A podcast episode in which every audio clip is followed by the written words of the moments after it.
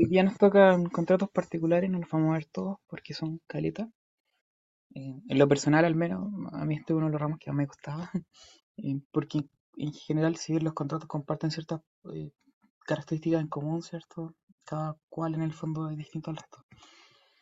Y tienen particularidad en el fondo características distintas.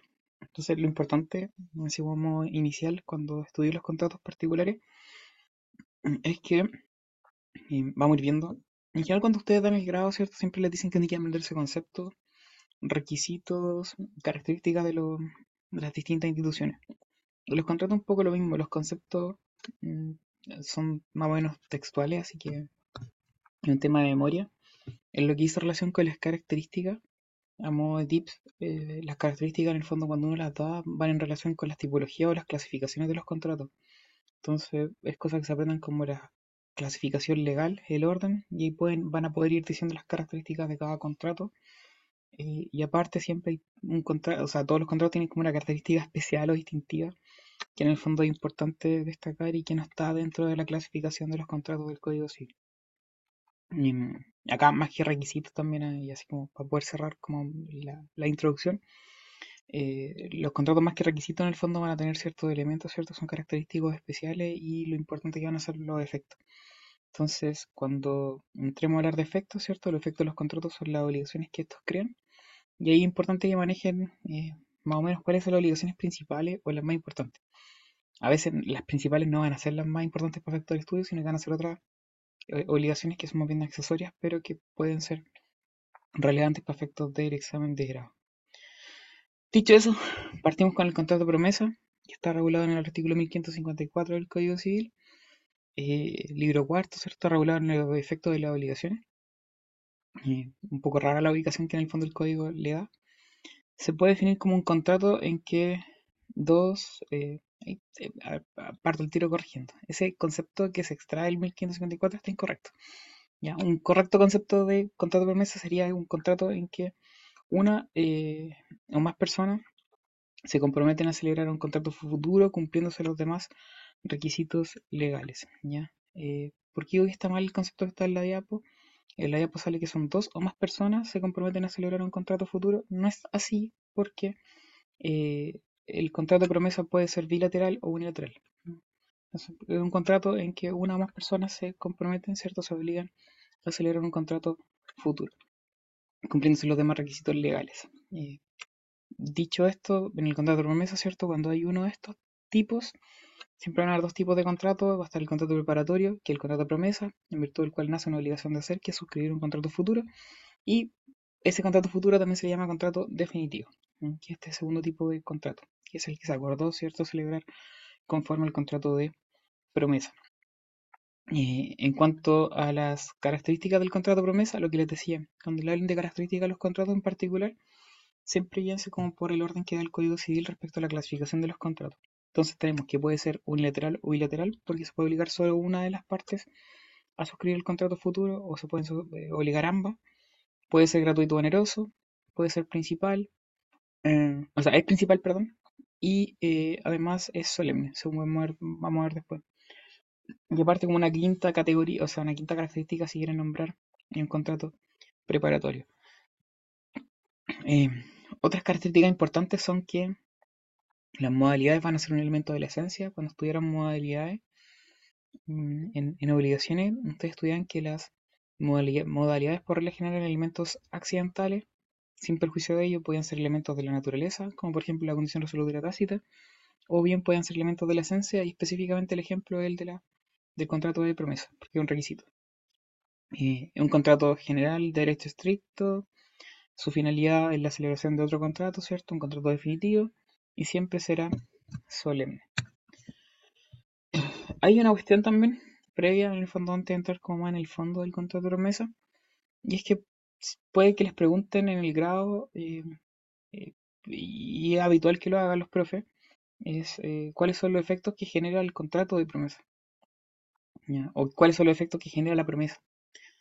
Tienen que tener a la vista el 1554, porque el 1554, el inciso primero, cuando parte hablando del contrato promesa, dice que la promesa de celebrar un contrato no produce efecto alguno. Entonces, ese inciso es importante por la pregunta que les puedan hacer. Entonces, si ustedes le preguntan cuál es el efecto del contrato de promesa o cuál es el efecto de la promesa, en principio no produce efecto alguno, salvo cuando cumple con los requisitos del 1554. ¿Cuáles son esos requisitos del 1554?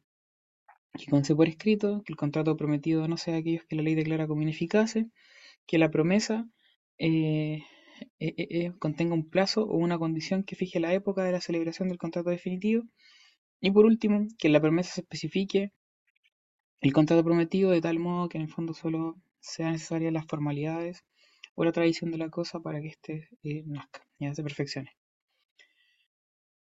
Respecto a los requisitos, se generan una serie de discusiones en, los, contratos, en los contratos de promesa. De hecho, he visto como hay preguntas en los exámenes de grado que es como ya háblenme de las discusiones en general del contrato de promesa. Y son varias. Y como son varias, en el fondo una vez se desordena y empieza a como al azar y, se le van a otra. Eh, si quieren un tips también aquí cómo ordenar esas discusiones, pueden ordenarlas por requisito. Cosa que se aprende los requisitos y cada requisito conlleva en sí una discusión eh, doctrinaria. En primer lugar, que conste por escrito. La discusión que más acá en el fondo de este requisito es como ya debe ser una escritura privada o una escritura pública. Eh, en general se entiende que basta un instrumento privado como el, código no distingue, en el fondo no corresponde, ¿cierto? Que el operador jurídico distinga. Mm, igual, para ponerle más dificultad al asunto, se plantea el hecho de, ya, ¿y qué pasa si el contrato prometido fuera un, contrato en el fondo solemne? Como por ejemplo podría ser el caso de que eh, se trata de una compraventa de bien inmueble, ¿cierto? Cuya solemnidad es la escritura pública. La promesa respecto a esa compraventa requiere ser requiere la misma solemnidad, hay una comunicabilidad de la solemnidad. Lo que ha dicho la doctrina y la Corte Suprema es que no, ya no es necesario. Es decir, aquí siempre va a estar el instrumento privado. No es necesario en el fondo la escritura pública y tampoco hay comunicabilidad en el fondo de la solemnidad del contrato prometido. En segundo lugar, ¿y por qué? Porque son contratos distintos, bla, bla, bla. El segundo requisito es que no sea aquellos que la ley declara como ineficaces. Aquí la pregunta es de qué tipo de ineficacia estamos hablando. Eh, esto se estudia en actos jurídicos, lo que es la ineficacia, ¿cierto? Ahí ustedes ven ineficacia en sentido amplio, ineficacia en sentido estricto. Hay otra clasificación también en cuanto a ineficacia de forma o de fondo. Y aquí eh, este numeral hace referencia a una ineficacia de fondo, es decir, que se refiere a los requisitos intrínsecos del contrato. De ahí que eh, por ejemplo, si es posible permitir eh, la enajenación o la compraventa de una cosa eh, que está embargada por decreto judicial, y se puede porque, no sé cómo están llamando, y no hay ningún problema en el fondo, se puede hacer porque esa ineficacia en el fondo es más bien de forma. Si yo le prometo vender algo al Pancho que está embargado por decreto judicial, eh, si yo celebrara la compraventa, ¿cierto? No se podría porque estaríamos en caso de un contrato prohibido por ley. Pero si yo hago una promesa, no habría ningún problema porque se trata de una eficacia de forma en el sentido de que perfectamente igual podríamos llegar a suscribir el contrato prometido si es que en el fondo contamos con las autorizaciones correspondientes o bien si en el fondo la condición que se pacta es específicamente el hecho de que se alce ese embargo y es como lo usual. De hecho, cuando llega un cliente donde usted y le dice eh, quiero vender esto, pero está embargado por decreto judicial, que tiene que decirle usted, no se puede vender, pero haga un contrato de promesa, no hay ningún inconveniente en eso. Y se fija como condición el hecho de que se alce el embargo. En tercer lugar, que la promesa tenga un plazo, una condición, ¿cierto? Que fije la época de la celebración. Acá se discute respecto a la naturaleza del plazo y la naturaleza de la condición. Respecto al plazo, este puede ser suspensivo o extintivo. ¿Cuál es el problema del plazo extintivo? Es que en el fondo podría llegar al punto de hacer eh, un poco ridículo eh, la, la, modalidad para efecto de la celebración del contrato prometido. Me explico. Yo prometo venderle algo, no sé, al, Diego eh, hasta el 31 de mayo del 2023. La naturaleza de ese plazo es extintivo, por tanto, en el fondo podemos suscribir desde ya, desde hoy o desde mañana, la compraventa definitiva no hay ningún problema, porque es hasta, cierto, hasta el 31 de mayo. Eh, el problema se da eh, en el hecho de que va a llegar el 31 de mayo y a lo mejor el Diego me, está, me va a estar pidiendo como, oye, ya pues, firmó la compraventa y yo le voy a decir como no, todavía me queda plazo, ¿cierto? Me queda plazo hasta las 12 de la noche el 31 de mayo. Y van a ser las 11.50 de la noche y yo le voy a decir como ya me quedan 10 minutos todavía, así que todavía no. Y se van a pasar las 12 de la noche, ¿cierto? Y el Diego me va a decir como, oye, nunca me mentiste en la weá, está en incumplimiento. Y yo le voy a decir como, ups, como se trata de un plazo extintivo, ¿cierto? Se extingue el derecho y como se extingue el derecho no podéis pedirme nada porque ya en el fondo murió esta cuestión. Eh, no nació tu derecho, sino que se extinguió. Y por tanto no tenemos que suscribir ningún tipo de contrato, un contrato definitivo. Obviamente eso es como un absurdo, ya no tendría ningún sentido en el fondo en ese caso el, el, plazo extintivo. De ahí que la jurisprudencia ha entendido que cuando se pacta el plazo extintivo en realidad eh, atendiendo a un criterio de interpretación útil de la cláusula, ese plazo en realidad más que extintivo en el fondo tiene que ser interpretado desde el momento del incumplimiento como uno suspensivo. Desde el derecho del, del acreedor en el fondo exigir el cumplimiento y por tanto que se celebre el contrato definitivo. Y lo otro es que la condición puede ser determinada o indeterminada. Cuando la condición es determinada es porque se sabe más o menos la época en la cual se puede cumplir o no. Eh, no sé, que Chile vaya al mundial, al próximo mundial, uno sabe más o menos cuál es la época del mundial eh, puede clasificar antes, puede clasificar después o puede no clasificar, pero sabemos más o menos cuándo termina esa época en que se puede dar la condición. Eh, en cambio, cuando se trata de condiciones indeterminadas, son aquellas que en el fondo no tienen una época segura. Eh, y ahí sería, por ejemplo, el típico caso de que, no sé, pues, ustedes se titulen de abogado. Vamos a suponer que en el fondo es un plazo nomás y todos van a poder titular de abogado. Eh, pero en realidad es una condición, ¿cierto? Porque en el fondo eh, es una contingencia incierta en principio. ¿Qué pasa en esos casos de condiciones indeterminadas que se pactan en los contratos de promesa? Se entiende que tienen un plazo máximo de 10 años. Aquí hay una discusión de si son 10 o 5 años, 5 años por aplicar el plazo de la condición resolutoria en el fideicomiso, que lo vimos la semana pasada, pero esa posición, posición minoritaria, en el fondo la mayoritaria entiende que hay un plazo máximo de 10 años cuando la condición es indeterminada. Si no se celebra el contrato prometido en esos 10 años, porque la condición no se cumplió, en el fondo se entiende que esta falla y por tanto se extingue el derecho.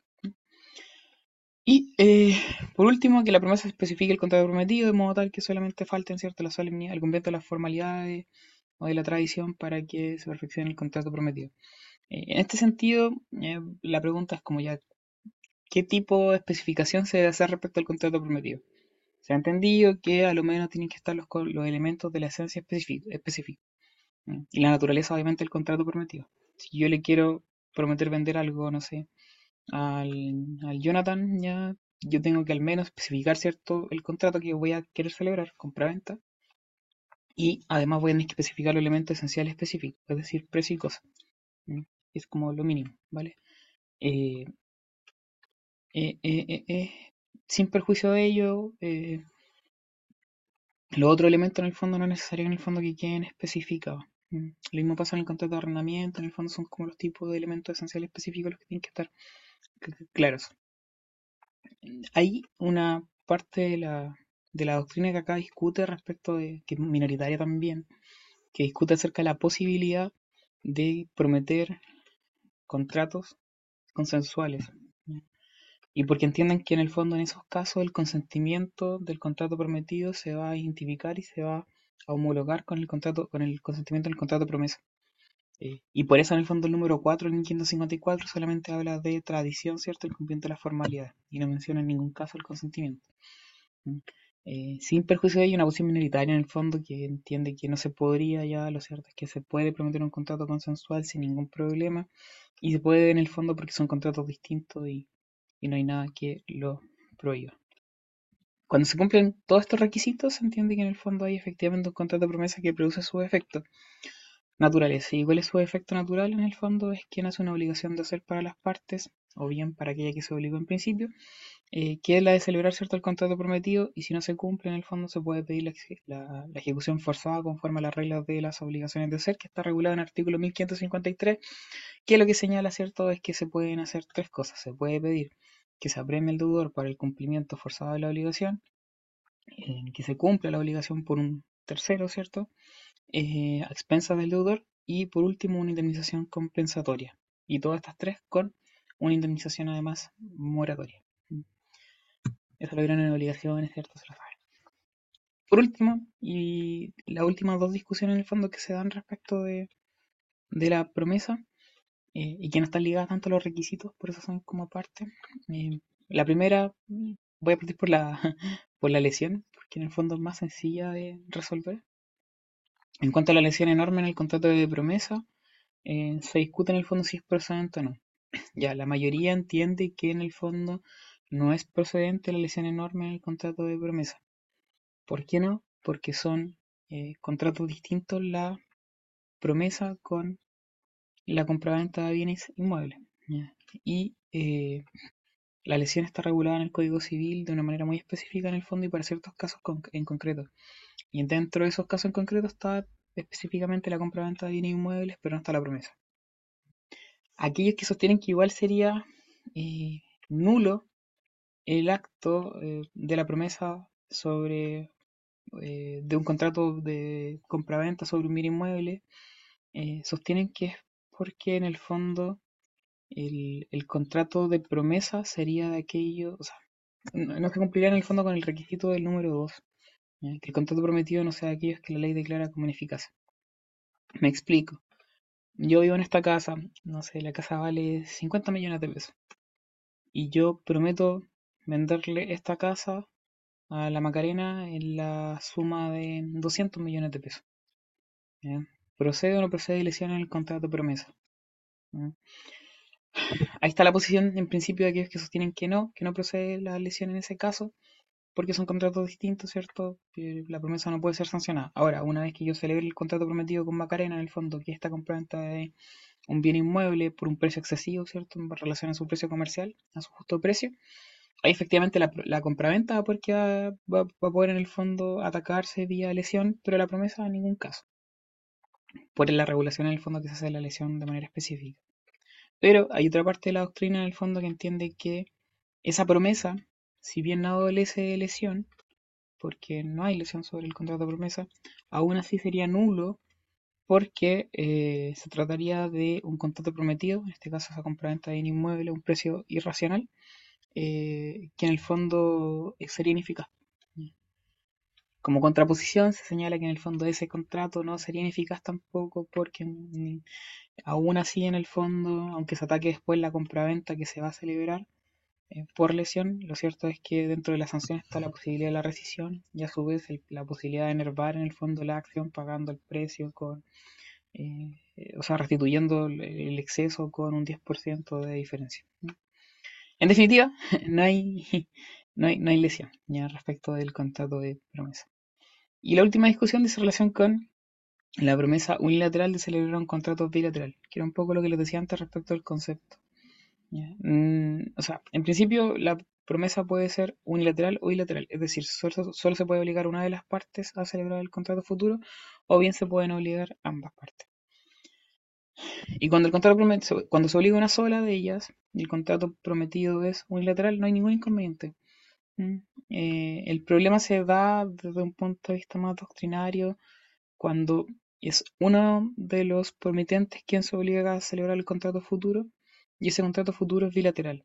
¿Y por qué se da la discusión? Porque entonces no habría seriedad en la promesa por parte de aquel individuo que en principio eh, no se obligó en el fondo a concurrir a la celebración del contrato definitivo yo sé que esto suena muy abstracto. Eh, una promesa unilateral de celebrar un contrato bilateral sería, por ejemplo, que yo le dijera, no sé, a la Camila, eh, eh, Camila, celebremos un contrato promesa respecto de la compraventa de, no sé, mi celular, y yo me obligo en el fondo a vendértelo de, aquí a una semana más. Y ella en el fondo no se obligó a nada. Yo me estoy obligando, ¿cierto?, a celebrar ese contrato, pero ella no se obliga a nada. Por tanto, ella puede exigir el cumplimiento de ese contrato promesa y obligarme a mí a celebrar el contrato, pero yo no puedo obligarla a ella en el fondo a comprármelo eh, en una semana más, ¿vale? Entonces, ahí es donde estaría el punto de si en el fondo adolece de falta de seriedad. Esto es más sencillo en el fondo de cómo se plantean los libros, ya lo cierto es que en el fondo no hay ningún problema, la promesa unilateral de un contrato bilateral es válida, ya se acepta, no está prohibida en ninguna parte, y la falta de seriedad no procede porque en el fondo se trata de dos contratos totalmente distintos y por tanto eh, no, no, no pueden en el fondo confundirse. Eso por mi parte. Te dejo, Pancho, mientras tanto me recupero. Ánimo, ánimo. Eh, ya, en cuanto al contrato de mandato, regulación legal en el artículo 2116, que señala que es un contrato en que una persona confía, y desde ya poner énfasis en la palabra confía, eh, la gestión de uno o más negocios a otra que se hace cargo por cuenta y riesgo de la primera. A partir de esta definición, obviamente, podemos rescatar lo que son los elementos del, del contrato de mandato. Si el primero y el más importante, si se puede ver así, eh, la confianza en, la gestión de, eh, de estos negocios, que lo traduce en lo que es un contrato intuito personal. Eh, en segundo lugar, lo que refiere a la gestión de uno o más negocios, este sería más bien lo que es el objeto del mandato, eh, y en este sentido, todo lo que hace el mandatario lo hace por cuenta y por riesgo del mandante, y esto puede ser con o sin representación, eh, según lo que se vio en acto jurídico, pero igual se va a recalcar un poquito más adelante. Y en tercer lugar, eh, lo que es la, eh, el encargo la, o la confianza de la gestión por cuenta y riesgo del mandante. Este es un elemento de la esencia de este tipo de contrato, lo que no significa, como bien di- dijimos, que la eh, representación sea esencial. Puede haber o no representación. Y en cuanto a las características del contrato que dicen relación, obviamente, con, con lo que vimos igual respecto de las clasificaciones a propósito de, de lo que dijo Carlos igual. En primer lugar, tenemos que es un contrato que siempre es bilateral, incluso aun cuando el mandato tiene un carácter de gratuito, porque cuando es gratuito, de igual forma existen obligaciones del mandante en cuanto a tiene que proveer los fondos suficientes para el desarrollo o la concreción de este contrato. Eh, en segundo lugar, es oneroso, eh, naturalmente, de, la naturaleza de este contrato que sea eh, oneroso en el sentido que se fija una remuneración, con excepción de lo que vimos de, cuando es gratuito. Eh, en tercer lugar, es conmutativo, o normalmente es conmutativo. La excepción, por la, la más general, la más, la mejor, el mejor ejemplo son los contratos que se pacta la cuota litis. Eh, como ejemplo, en materia laboral se tiende a, a litigar harto con este tipo de, de contrato en el sentido de que eh, el abogado cobra un porcentaje del- de la ganancia, obviamente cuando se gana el juicio, si no, no obtiene ningún tipo de beneficio. Eh, en cuarto lugar es un contrato principal y en último lugar es consensual, al menos normalmente consensual. ¿Cuándo puede ser o qué ejemplo hay de un contrato de mandato solemne? El contrato, o sea, el mandato judicial, perdón. Dame eso, gracias. Eh, bueno, respecto de las características, como vimos, el hecho de que sea eh, oneroso dice relación con eh, la culpa de- o tiene aplicación, importancia en cuanto a la aplicación de la culpa de la que responde. En este sentido, en primer lugar, se entiende que responde de culpa leve, sea gratuito u oneroso el contrato, pero se señala que eh, esta culpa será más estricta si es un contrato con honorarios y será menos estricta si éste repugna el mandato y fue forzado a cumplirlo. Eh, y en segundo lugar, aplicaría la regla del 1547 que establece la regla general ante un silencio de la ley o de las partes en que la culpa responde, en, en- que la culpa se establece según si eh, hay según el beneficio que eh, reporta cada una de las partes o las partes.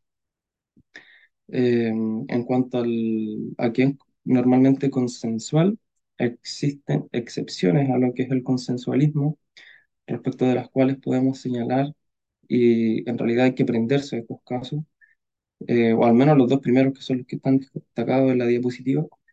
Eh, en primer lugar, el mandato para contraer matrimonio y lo que es, como ya mencioné recién, el mandato judicial.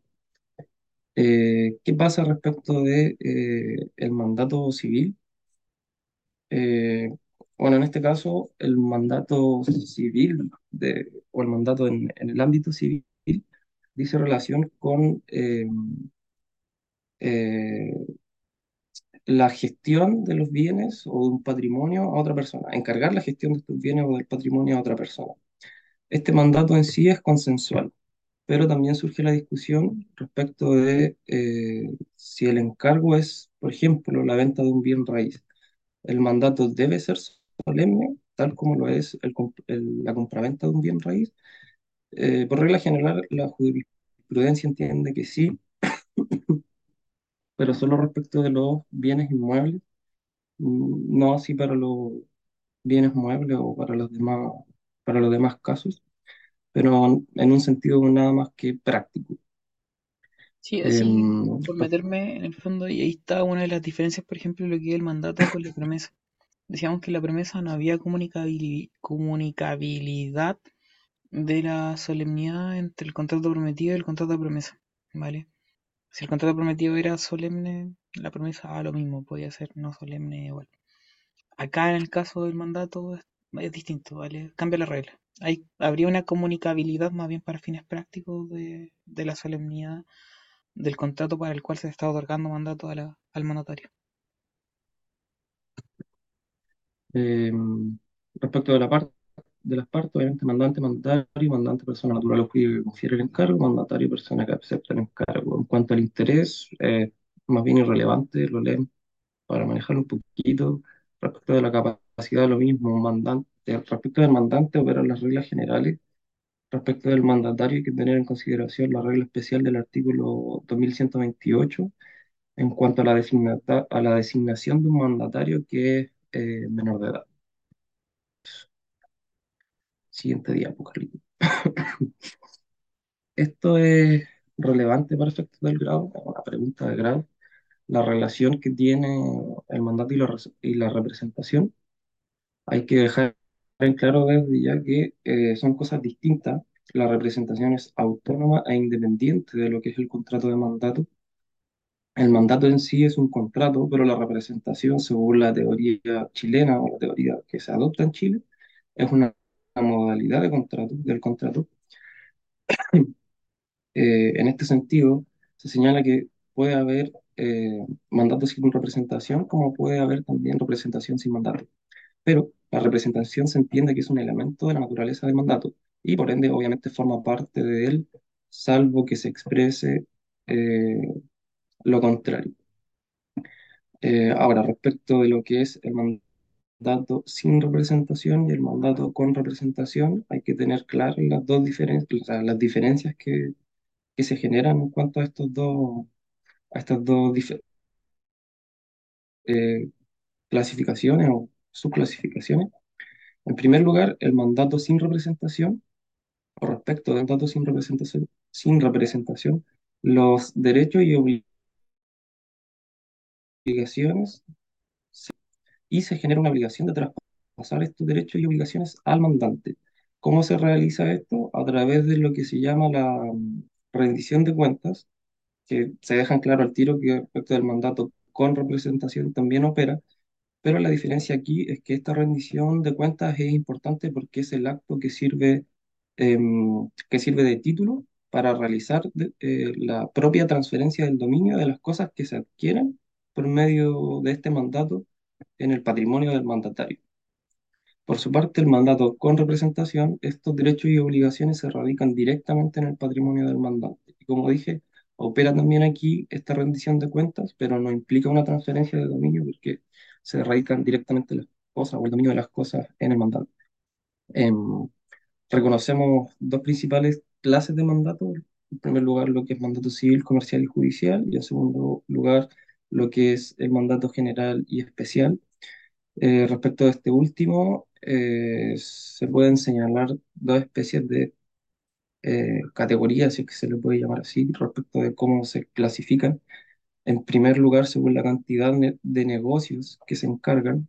Obviamente el mandato general sería aquel que encarga una generalidad de negocios y el especial el que encarga un negocio en particular y en segundo lugar respecto de las atribuciones que se entregan al mandatario, siendo aquí el mandato general aquel que otorga las mayores facultades o la mayor, la mayor cantidad de facultades eh, Pero aquí hay que tener ojo en el sentido de que esta mayor cantidad de facultades tiene una, una limitación en cuanto a la facultad de disposición que se aplica según lo que es em, eh, el, como límite de lo que es el giro eh, del negocio.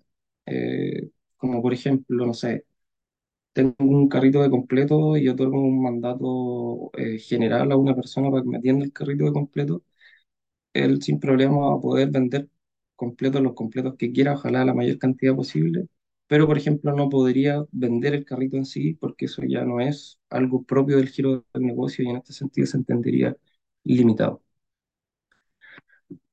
Dale nomás, Carlitos. Eh, bueno, respecto de esto, eh, entender que eh, la subcontratación a propósito del contrato de mandato en general está permitida, es un elemento de la naturaleza de la facultad de delegar, salvo que expresamente se pacte lo contrario o que las- la ley eh, lo prohíba. No sé si el Carlos quiere añadir algo más respecto de eso. No, da igual. Está, de hecho, Dale nomás, en contratos parte general aparece la subcontratación como una categoría contractual. Ahí pueden echarle un vistazo, pero en realidad está irrelevante. dale, siguiente día pues, entonces. Esto es Y importante. ahora respecto, sí, respecto de los efectos del mandato, obviamente los derechos y obligaciones que, que se generan, diferenciamos los efectos entre las partes y los efectos respecto de terceros. Y a su vez, eh, obviamente tenemos los que son las obligaciones del mandatario y las obligaciones del mandante.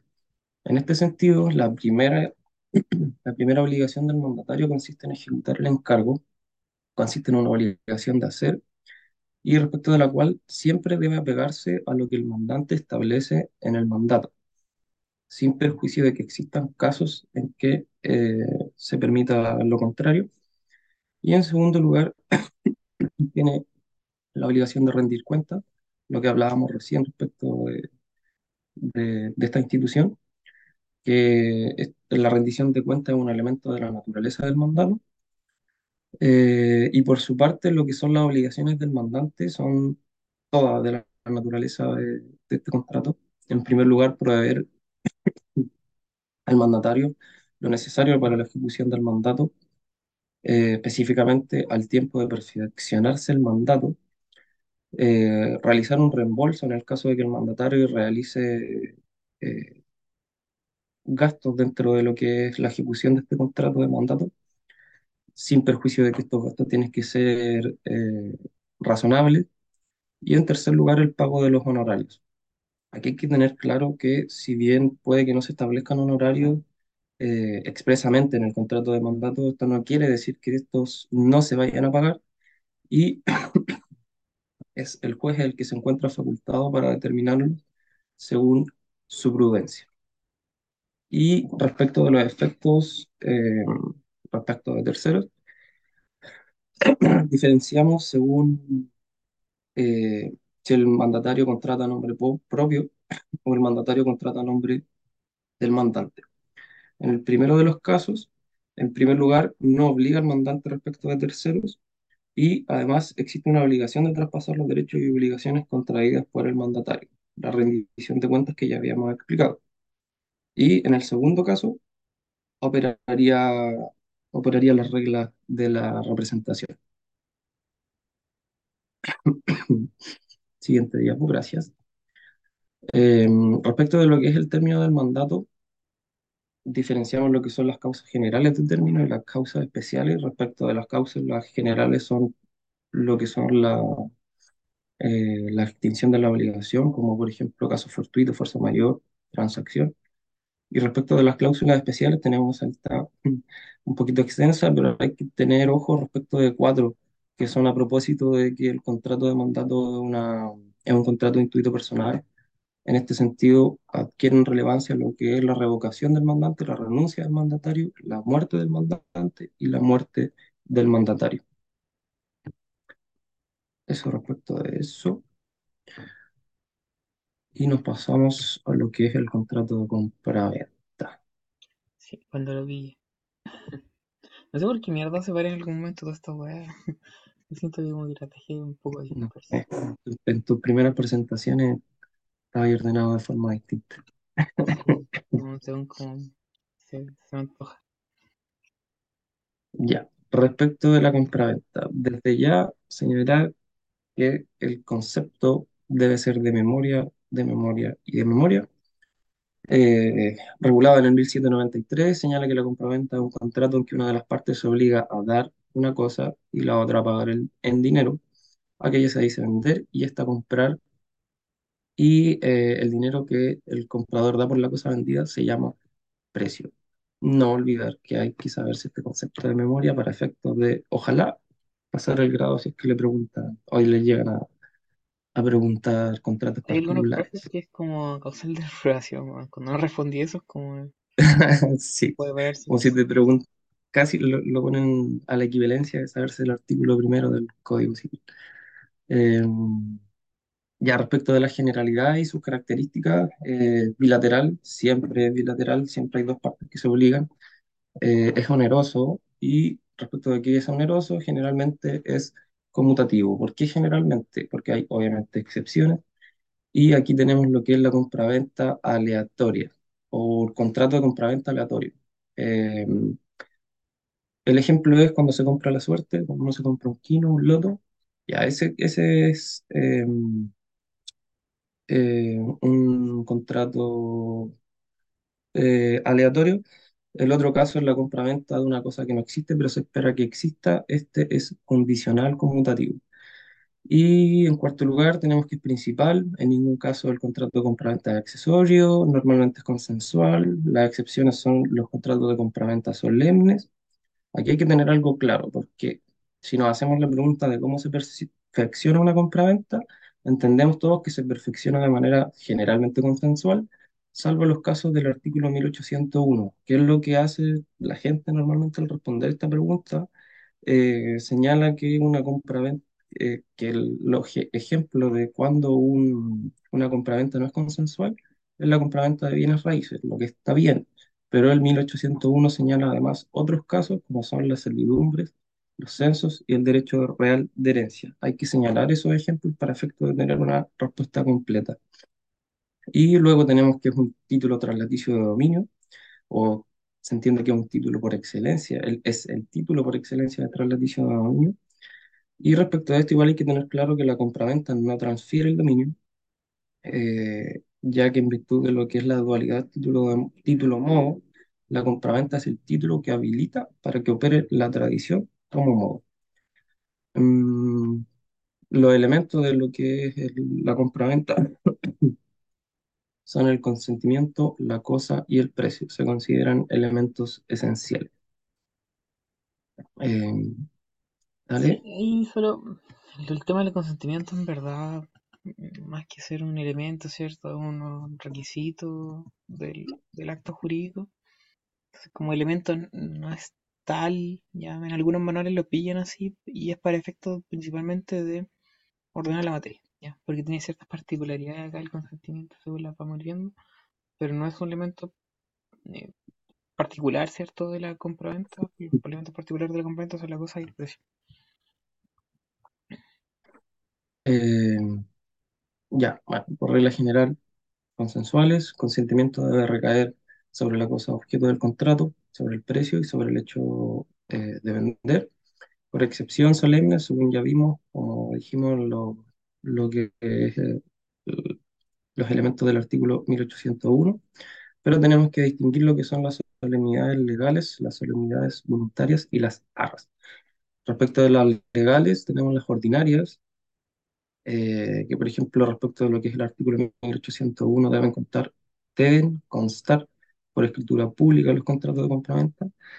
Tenemos las especiales, eh, aquí el ejemplo, si no me equivoco, es que para la compraventa de un bien raíz eh, en la que participa un menor de edad, este debe con- constar con autorización judicial, si no me equivoco, Sí, y eh, Después tenemos lo que son las solemnidades voluntarias. Mm, la importancia de esta es que el efecto es que dan una posibilidad de retracto a las partes. Y en tercer lugar, lo que son las arras, que también es una institución un poquito extraña que dice relación también con, con ciertos derechos que vamos a ver ahora, ahora ya en la siguiente diapo. Así que dale nomás. Ya, acá tenemos lo que son las solemnidades legales. Eh, en primer lugar, obviamente, yo creo que con esto eh, saberse lo que son los casos del artículo 1801 y tener claro, como dice la diapo, que la inscripción no es un requisito de la compraventa de, de un inmueble, sino que es la manera de efectuar la tradición. Eh, y eh, las especiales, que son las que la ley exige en atención a circunstancias especiales, obviamente. Ahí tenemos dos, lo que es la venta judicial forzada o forzosa, que es aquella que debe hacerse con o por tasación, aviso, pública subasta ante juez competente, y por otro lado lo que son la venta de bienes de los incapaces, en los que eh, se establece como requisito la autorización judicial. Luego lo que eran las solemnidades voluntarias, que son aquellas que, o respecto a las cuales las partes deben expresar eh, que, eh, o las partes expresan que el contrato no se perfecciona sin ellas, pero el efecto en sí no refiere a que eh, este contrato no se perfecciona si es que no se cumplen, sino dice relación con esta facultad de retractarse hasta que se cumpla la solemnidad o hasta que haya principiado la entrega de la cosa.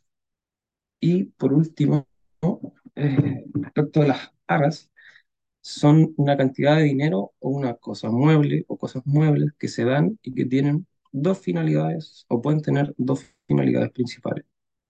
En primer lugar, garantizar la celebración o la ejecución de un contrato y en segundo lugar, darse como parte del precio en señal de quedar las partes convenidas. ¿Cuál es la importancia respecto de esta institución? El hecho, obviamente, de haber un retracto y tener claro la importancia respecto de quién es la persona que se retracta.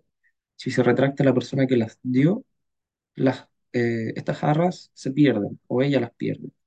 Mientras que si se retracta la persona que recibió las arras, se, estas se restituyen dobladas.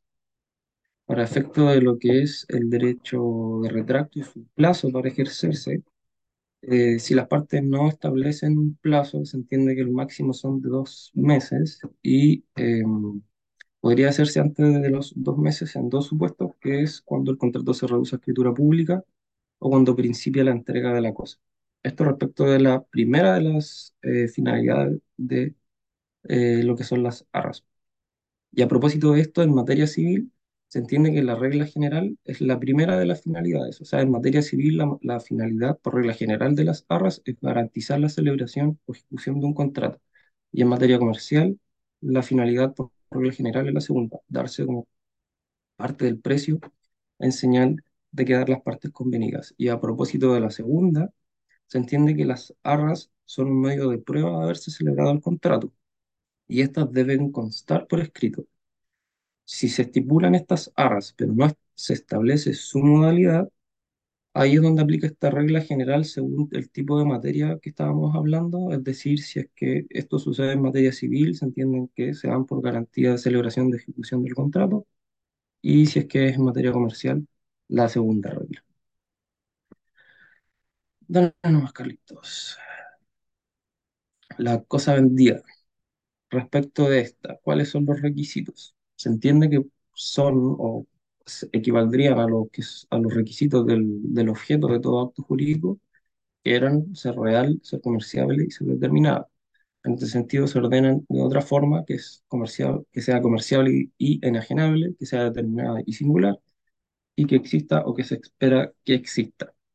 Y en cuarto lugar, se agrega obviamente no pertenecer al comprador.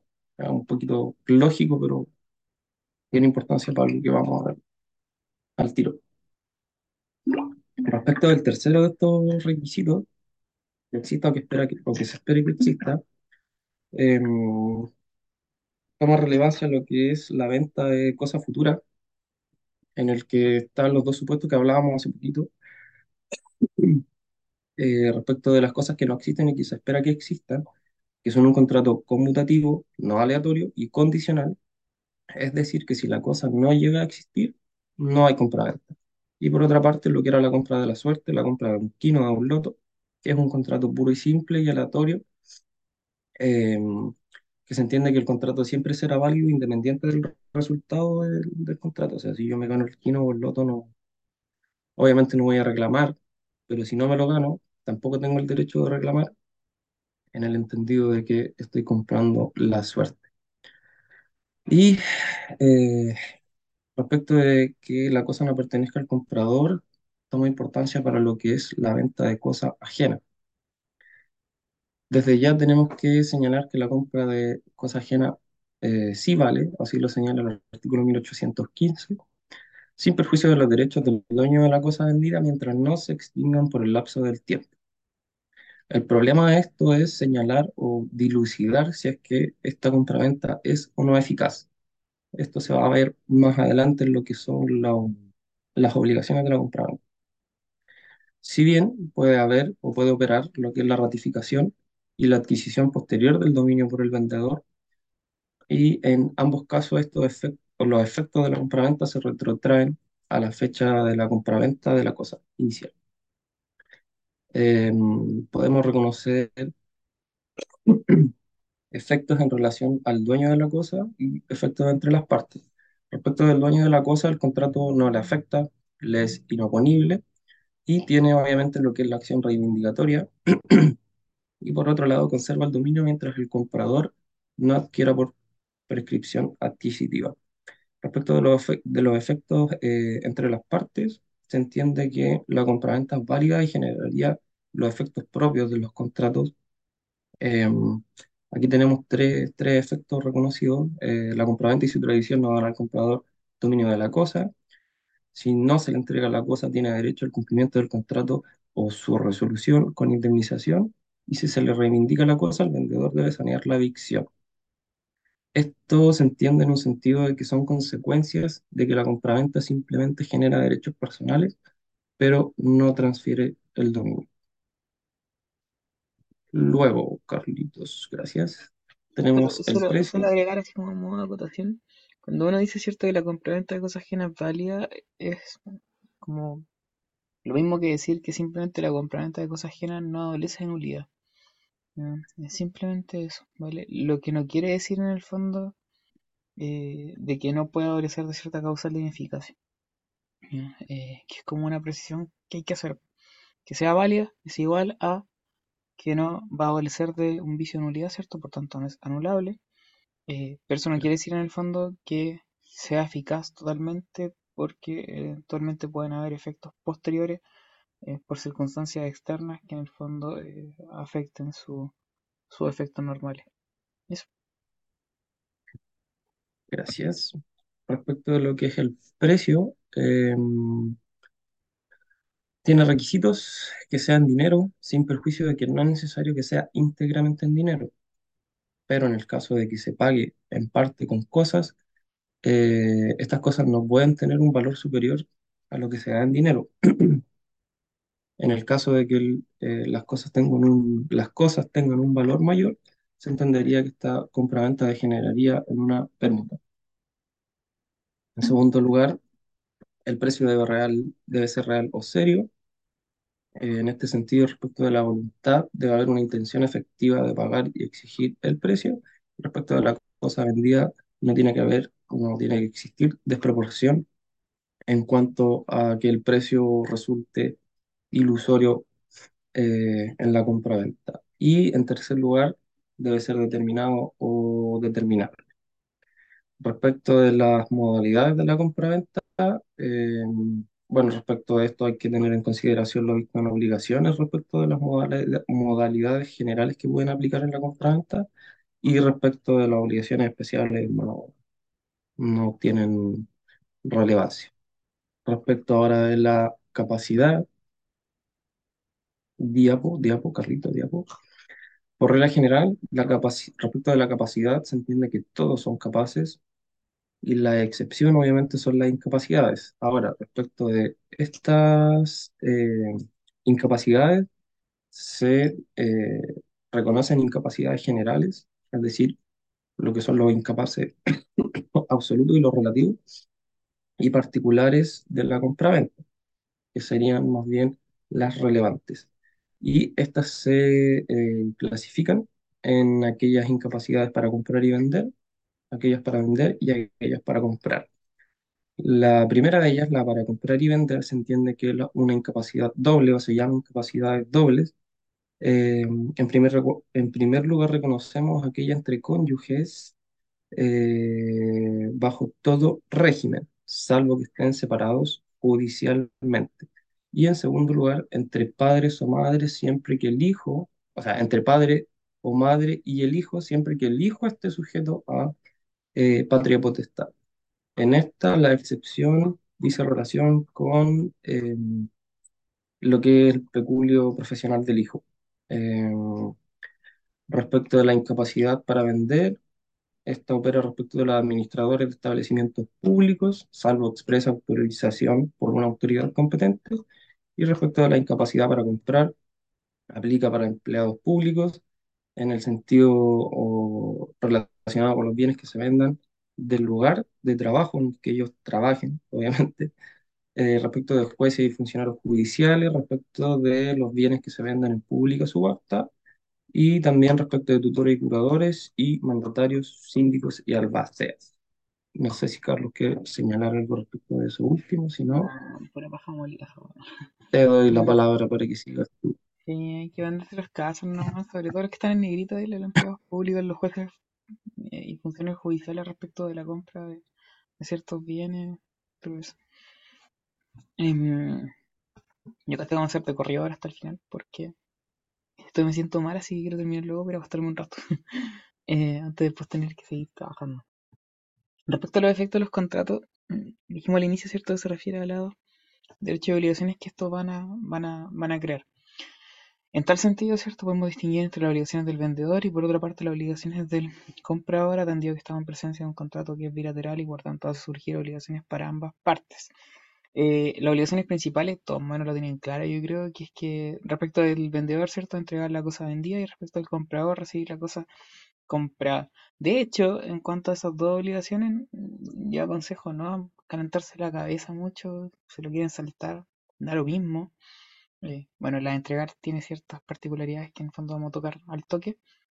eh, pero en general esas dos obligaciones se remiten un poco a lo que son las reglas del pago. ¿ya? Eh, básicamente un poco lo mismo en cuanto a lo que hice con la, lo hice relación con la forma de entrega, la época de efectuarse, el lugar de la entrega, el contenido de la entrega ya y las consecuencias de la falta de entrega. Pasa un poco lo mismo, aplica las reglas generales del pago que se ven obligaciones, alguna particularidad por ahí, dando vueltas, pero que para efectos del grado no es relevante, por eso se suele preguntar poco y nada acerca de esas dos obligaciones. Eh, por lo que sí, eh, perdón, eh, respecto, de, ahí me refiero tanto a la de entregar la cosa vendida como también la de pagar el precio.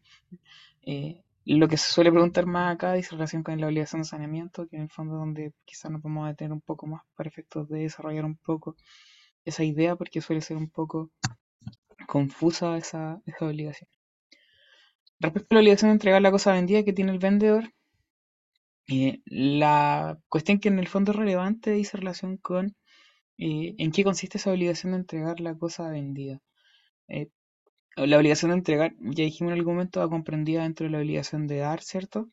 Eh, pero son distintas. De hecho, cuando veíamos obligaciones decíamos que la obligación de entregar era más bien en cuanto a su naturaleza una obligación de hacer y no así una obligación de dar como tal, toda vez que las obligaciones de dar implican transferir el dominio de una cosa o constituir un derecho real sobre ella. Entonces la pregunta es, la obligación que emana de la compra-venta cuando yo le vendo algo, algo a alguien, ¿es una obligación que implica transferir el dominio o basta en el fondo con la entrega, es decir, el traspaso material de la cosa, sin necesidad de transferir el dominio? Hay posiciones para ambos lados. Por una parte está aquella que en el fondo señala que no se obliga a transferir el dominio y otra que en el fondo entiende que sí se obliga a transferir el dominio. Eh, la posición tradicional siempre fue que no había una obligación de transferir el dominio toda vez que la compraventa de cosas ajenas es válida. Y si yo vendo una cosa cierto que no es mía, que es ajena, y esto es válido, por tanto, la doctrina tradicional entendía que no había una obligación como tal de transferir el dominio. Eh, si no, esa compraventa hubiese sido inválida a, a juicio del código. Pero, em, y en esos casos, en el fondo, lo, lo único que pasaba es que en el fondo el vendedor tenía que obligarse a constituir al comprador en un poseedor útil, es decir, que en el fondo pudiera ganar después por prescripción adquisitiva. Pero la segunda posición, que más bien la doctrina moderna y la que en el fondo está adoptó la, Corte Suprema, es que eh, a raíz del contrato de compra-venta sí hay una obligación de transferir el dominio. ¿Y por qué? Porque la compra-venta es el título trataticio de dominio por excelencia. Entonces, si es el título trataticio por excelencia, ¿cierto? Lo lógico es que en el fondo se deba transferir el dominio. Eh, conforme a ello, eh, si yo vendo algo, lo lógico es que transfiera el dominio de la cosa y a su vez también haga la entrega material de la misma, porque la obligación de dar, ¿cierto? Transferir el dominio comprende la de entregar. Irían de la mano en el fondo. Ambas cosas se obligaría el vendedor.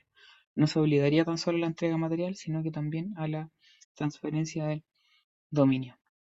Y eso también está apoyado en el texto legal, toda vez que el 1793, al momento de definir lo que es la compra-venta, señala que es un contrato, ¿cierto?, en que una de las partes se obliga a dar una cosa y cuando habla de dar una cosa se refiere a una obligación de dar y la obligación de dar implica transferencia del dominio.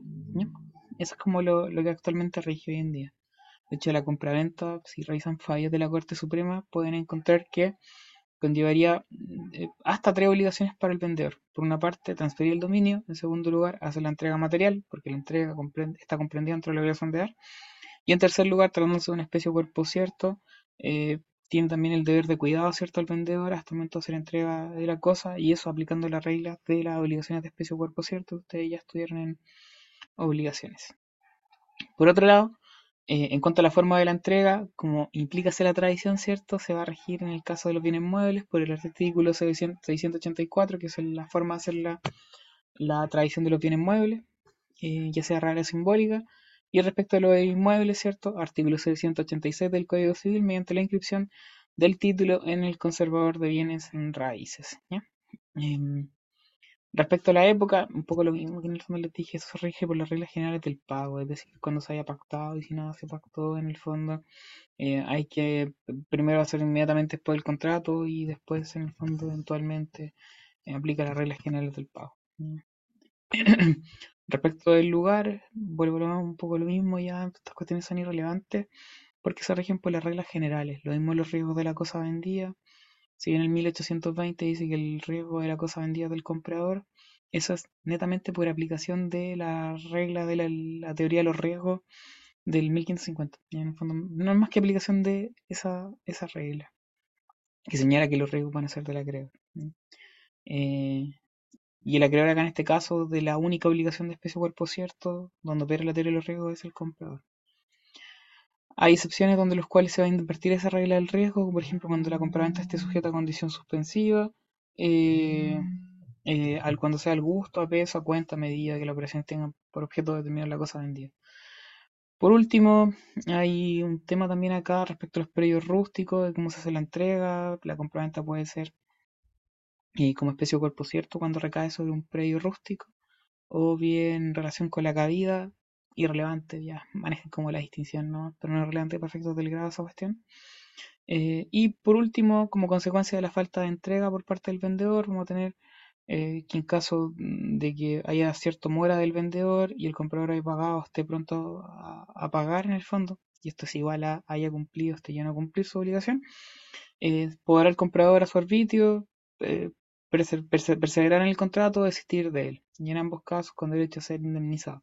Y esa regla del 1826, inciso segundo, es un calco, ¿cierto? Una réplica de lo que es el 1489 del Código Civil. En cuanto a la compraventa, yo sé que en el fondo es más materia que la mierda, de verdad, si ustedes empiezan a revisar, es como se van a dar cuenta mucho, pero en general lo que importa para efecto del grado es la aplicación de las reglas generales que se estudian en obligaciones respecto del contrato de compraventa. No, eh, no, tiene mayor dificultad, salvo, eh, bueno, eso al menos es la obligación de entregar la cosa vendida. Quizá aquí lo único más confuso, más difícil puede ser la discusión respecto de qué es lo que implica entregar la cosa vendida. Eh, esta segunda obligación, que es la del saneamiento de la cosa vendida por parte del vendedor, quizás puede causar un poco más de problema. Toda vez que esta obligación implica que la cosa debe entregarse en condiciones tales que el comprador pueda gozar de ella de manera tranquila y útil. Eh, cuando no puede gozar de ella de manera tranquila, eh, estamos en una situación de adicción. Cuando no puede usarla de manera útil, es porque probablemente la cosa adolece de vicios rest Respecto a las características de esta obligación, tenemos que es un elemento de la naturaleza. Cuando veíamos actos jurídicos y veíamos los elementos del acto jurídico según el 1444, nosotros decíamos que un ejemplo, un elemento de naturaleza, ¿cierto? Era la condición resolutoria tácita y otro era la obligación de saneamiento en el caso de la compra-venta. Este saneamiento de la cosa vendida constituye una obligación de garantía, además, para la contraparte, para el comprador. Eh, son eventuales porque solamente se dan los casos en que la posesión no sea tranquila ni útil y su renuncia no es válida cuando se realiza con dolor, eh, por cuestiones obvias, obviamente. Y en cuanto al saneamiento de la adicción, tenemos que eh, la evicción como tal es la privación que experimenta el comprador de todo parte de la cosa comprada en virtud de una sentencia judicial por una causa anterior a la venta. ¿ya? Ese es el concepto de evicción. Si ustedes estudian qué es lo que es la evicción, el concepto de evicción es una privación, es una privación total o parcial de la cosa eh, por sentencia judicial. Lo importante acá es, y, en el fondo para que se entienda, es que eh, si bien la obligación consiste en sanear la evicción, lo cierto es que van a emanar dos obligaciones de la posibilidad de evicción. Acá hay que hacer un distingo, por ende, de si ya la cosa resultó evicta o la cosa aún no resulta evicta, pero está en una posibilidad, en una situación de ser declarada evicta. Y ahí surgen dos obligaciones eh, a partir de este saneamiento. Si la cosa ya está evicta, es decir, hay una sentencia que priva al comprador total o parcialmente de la cosa, entonces la obligación que va a emanar en estos casos es la de indemnizar al comprador por parte del vendedor. Pero si la cosa todavía no se dicta, porque no está privado por sentencia judicial el comprador de la cosa, pero está en una situación de adicción, porque en el fondo se demandó recién, en el fondo, ¿cierto?, al, al, comprador por la cosa, eh, en esos casos, ¿ya? Eh, en el fondo la obligación que emana para el vendedor es la de defender en juicio al comprador. Entonces, cuando ustedes les pregunten por el saneamiento de la adicción, hay que distinguir en primer lugar si hay sentencia que en el fondo constituya evicción o todavía no hay sentencia. Si ya hay sentencia, solamente va a haber una indemnización para el comprador. Si no hay sentencia aún y solamente hay un juicio iniciado en contra del comprador, estamos en una situación de evicción donde en el fondo la obligación consiste en defender en juicio al comprador. Y luego tenemos el saneamiento del oficio reeditorio, que son aquellos que no permiten una posesión útil de la cosa. Eh, la ley no los define, pero señala sus características. Son aquellos que de los cuales va a valer la cosa, que lo hacen inútil o aminoran la cantidad que el comprador quiso darle. De estos vicios reeditorios, ¿ya? Eh, que de los cuales puede valer la cosa, el comprador va a tener dos acciones.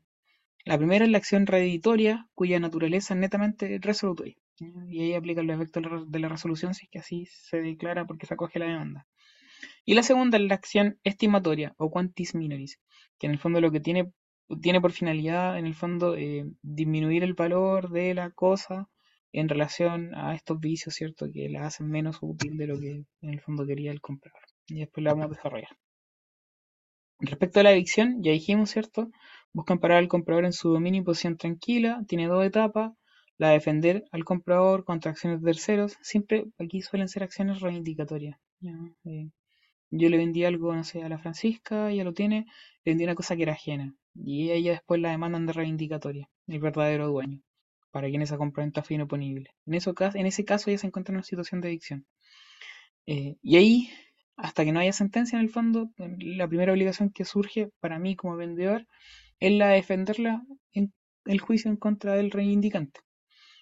Es una obligación de hacer, por tanto, y en principio es imprescriptible, en el sentido de que si la demandan ahora, un año después de la compraventa, o cinco años después de la compraventa, o veinte años después de la compraventa, siempre va a estar esa obligación de hacer, de defenderla en juicio.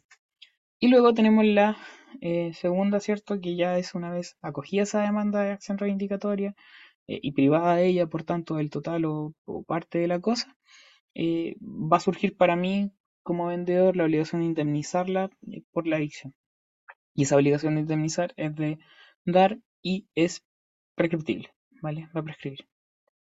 En cuanto a los requisitos para que proceda el saneamiento de la adicción, es que el comprador se encuentre expuesto a sufrir adicción, es decir, estamos en una situación de adicción, no necesariamente hay sentencia.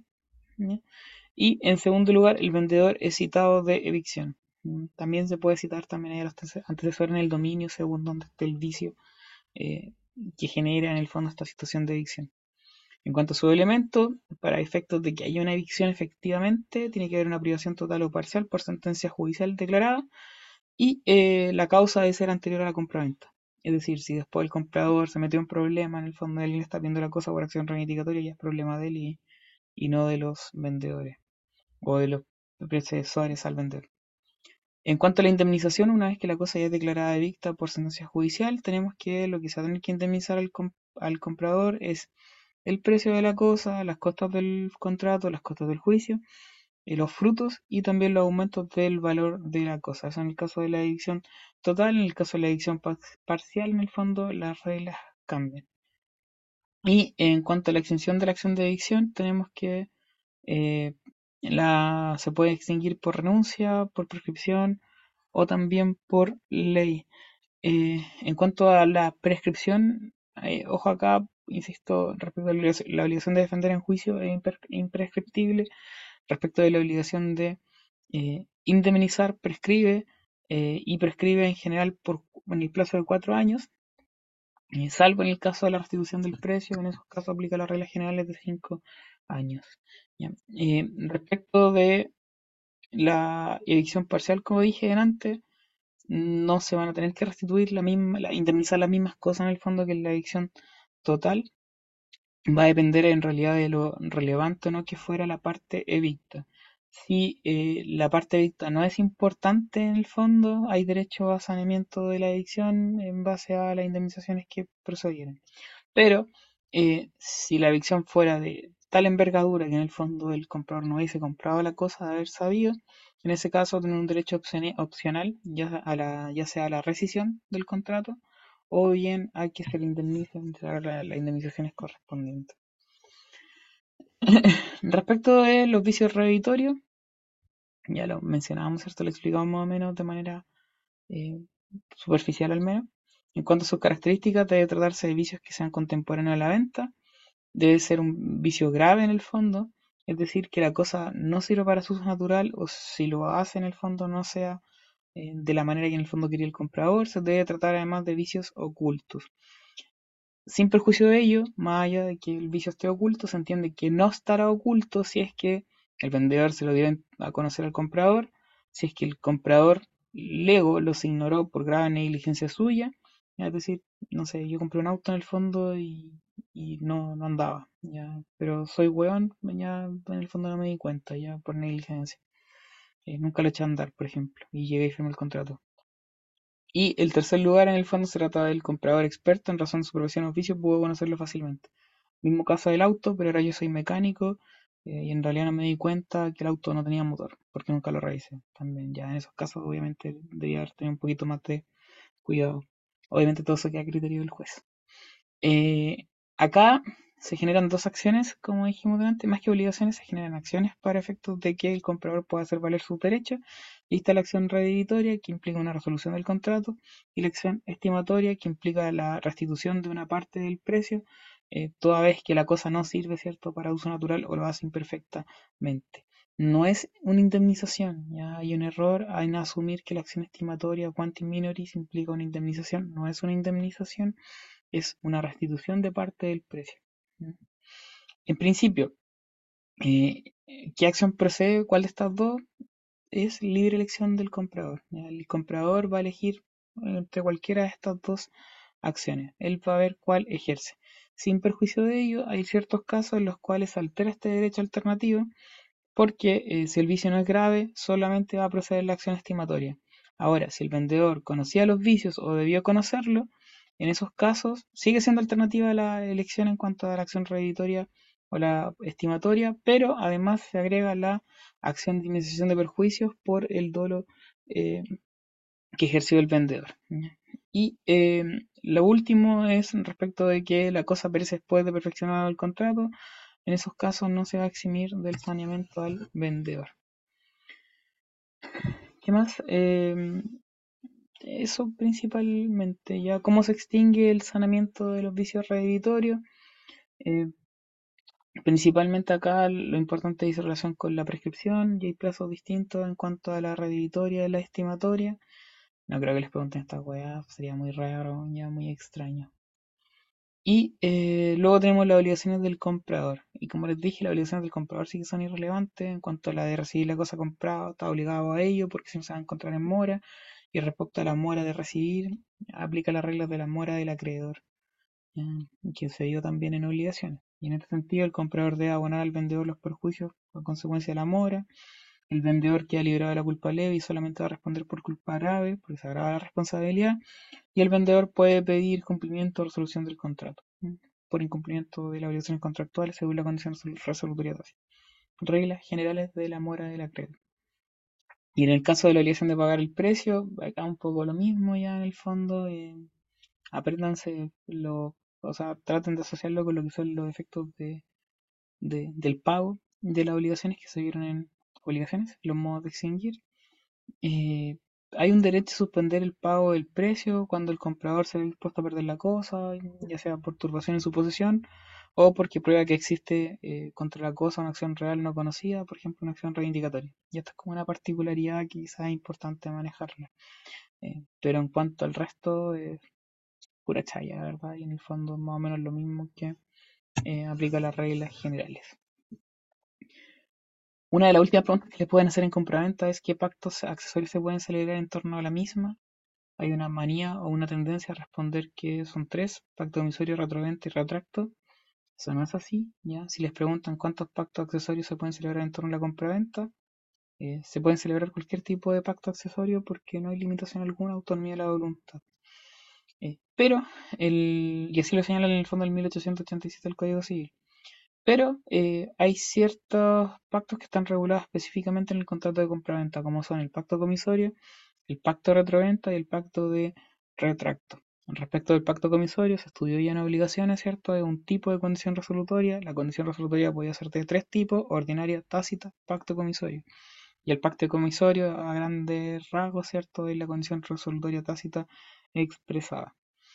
Respecto al pacto de retroventa, está regulado en 1881 el Código Civil como eh, aquel en virtud del cual el vendedor se reserva la facultad de recobrar la cosa vendida, reembolsando al comprador la cantidad determinada que se estipulare, o en defecto de esta estipulación lo que le haya costado la compra.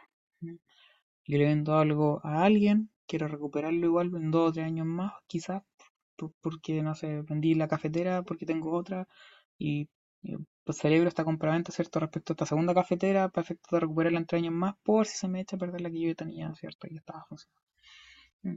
Eh, y al mismo precio, ¿cierto? En el cual la vendí al inicio, entonces me sale, más salir barato. Esa es mi lógica. Eh, ahora, hay un plazo máximo, ¿cierto? Para poder en el fondo hacer operar este, este pacto de retroventa que es de cuatro años. Y luego tenemos el pacto de retracto, que es distinto, y está en el 1886 del Código Civil, y en virtud del cual eh, se pacta que presentándose dentro de cierto lapso, máximo un año, una persona que mejore la compra se va a terminar resolviendo el contrato original eh, para efectos de traspasarle la cosa a este nuevo oferente. Me explico en términos prácticos ahora. Yo le vendo, ¿cierto?, la cafetera eh, a la Macarena en 100 mil pesos y pues, le agregamos un pacto de retracto a esa compra-venta. Y en virtud de ese pacto de retracto, ¿cierto? Eh, lo que decimos es que si aparece luego de la compra-venta en un plazo máximo de un año un nuevo interesado que en el fondo quiera comprar esa cafetera en un precio mejor, en mejores condiciones, es decir, más allá de 100 mil pesos, eh, se va a resolver el contrato de compra-venta que yo suscribí con Macarena para efectos de venderle la cosa a este nuevo a este nuevo comprador que apareció. Eh, ahí mantiene un derecho el comprador de igualar o mejorar el precio para efectos de quedarse con la cosa igual. En estos tres casos de pactos eh, accesorios, la sanción siempre es la resolución. En el pacto comisario es clarito, ya, por la condición resolutoria tácita expresada. En el caso de la retroventa, cuando yo vendo algo a alguien en virtud de un contrato y pacto una retroventa, si yo hago uso de esa retroventa, estoy en el fondo ejerciendo el hecho de la condición y por tanto la retro, compraventa que yo había hecho con ese pacto queda sin efecto. Y como la resolución tiene efecto retroactivo, ¿cierto? Me tienen que restituir la cosa y eso es todo. Es el efecto propio de la resolución. No, hay que hacer, no es que la retroventa haya que hacer una segunda venta, es que simplemente la primera venta se resuelve y por eso se devuelve la cosa al, a a quien la vendió originalmente. Y lo mismo pasa con el pacto de retracto. Sigue siendo esto una condición resolutoria, es decir, yo le vendo la cafetera a Macarena, ¿cierto? En 100 mil pesos y pactamos como una condición en el fondo resolutoria de que se aparece un mejor postor en el fondo, yo le voy a vender la cosa, vamos a resolver nuestra compraventa para poder yo vendérsela a este nuevo oferente. En el fondo son tres tipos de condición resolutoria regulada expresamente por el legislador de manera especial por la naturaleza de la misma y por lo específico que son. Y por último, tenemos acá la lesión enorme en la compraventa de bienes inmuebles. Recuerden que solamente opera en la compraventa voluntaria de bienes inmuebles, no opera en la compraventa forzada de bienes inmuebles y menos procede, ¿cierto?, en la compraventa de bienes muebles. Eh, no me voy a meter con las reglas en esta weá porque me da una paja enorme, pero lo que sí en el fondo es que eh, lo importante acá es que manejen la regla de cuándo sufre lesión el vendedor y cuándo sufre lesión el comprador. El comprador va a sufrir lesión si es que paga más del doble del justo precio de la cosa. Y el vendedor sufre de lesión si recibe menos de la mitad del justo precio de la cosa. Eso en términos sencillos. El código es medio confuso cuando explica el supuesto respecto del comprador. Eh, pero sencillo, y el comprador sufre lesión enorme simplemente si paga menos de la mitad del justo precio. Y el comprador eh, sufre de lesión cuando eh, paga más del doble del justo precio. No, se compliquen mucho con la que dice el código, porque el código suele en algunos casos hacer más complejo cosas que en el fondo en principio no lo son.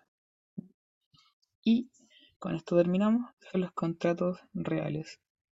Los contratos reales, hoy día un verdadero monólogo. Ya, pero no, no tengo ganas en verdad de estar conversando. Quiero dormir. Eh, los contratos reales, ¿cierto? Están definidos en el Código Civil como aquellos que se perfeccionan con la tradición. Y habíamos dicho anteriormente que tradición es lo mismo que entrega, ¿cierto? La entrega puede ser de dos tipos. ¿Cuál es la intención de transferir el dominio? Y en ese caso se llama tradición. O si la intención de transferir el dominio y en ese caso se llama simple entrega. Cuando el código dice que los contratos reales se perfeccionan por la tradición, eso implicaría, ¿cierto?, que los contratos reales se perfeccionarían por la transferencia del dominio, la constitución del hecho real sobre la cosa. Eso es falso porque en general los contratos reales, en la práctica, en los hechos, eh, no se perfeccionan por la tradición, sino que simplemente por la entrega material de la cosa. De ahí que, salvo el mutuo, que el mutuo se perfecciona por la tradición. De ahí que la crítica a los contratos reales, ¿cierto?, es que está mal expresado, el, el, el código usa mala expresión eh, tradición, que en realidad haber dicho entrega. En términos generales, no como entrega material, sino que en términos generales. Eh, que involucra también tradición, pero también la simple entrega. Y hay otra crítica que se hace a los contratos reales, que no está acá en la diapo, y que dice relación con su utilidad práctica.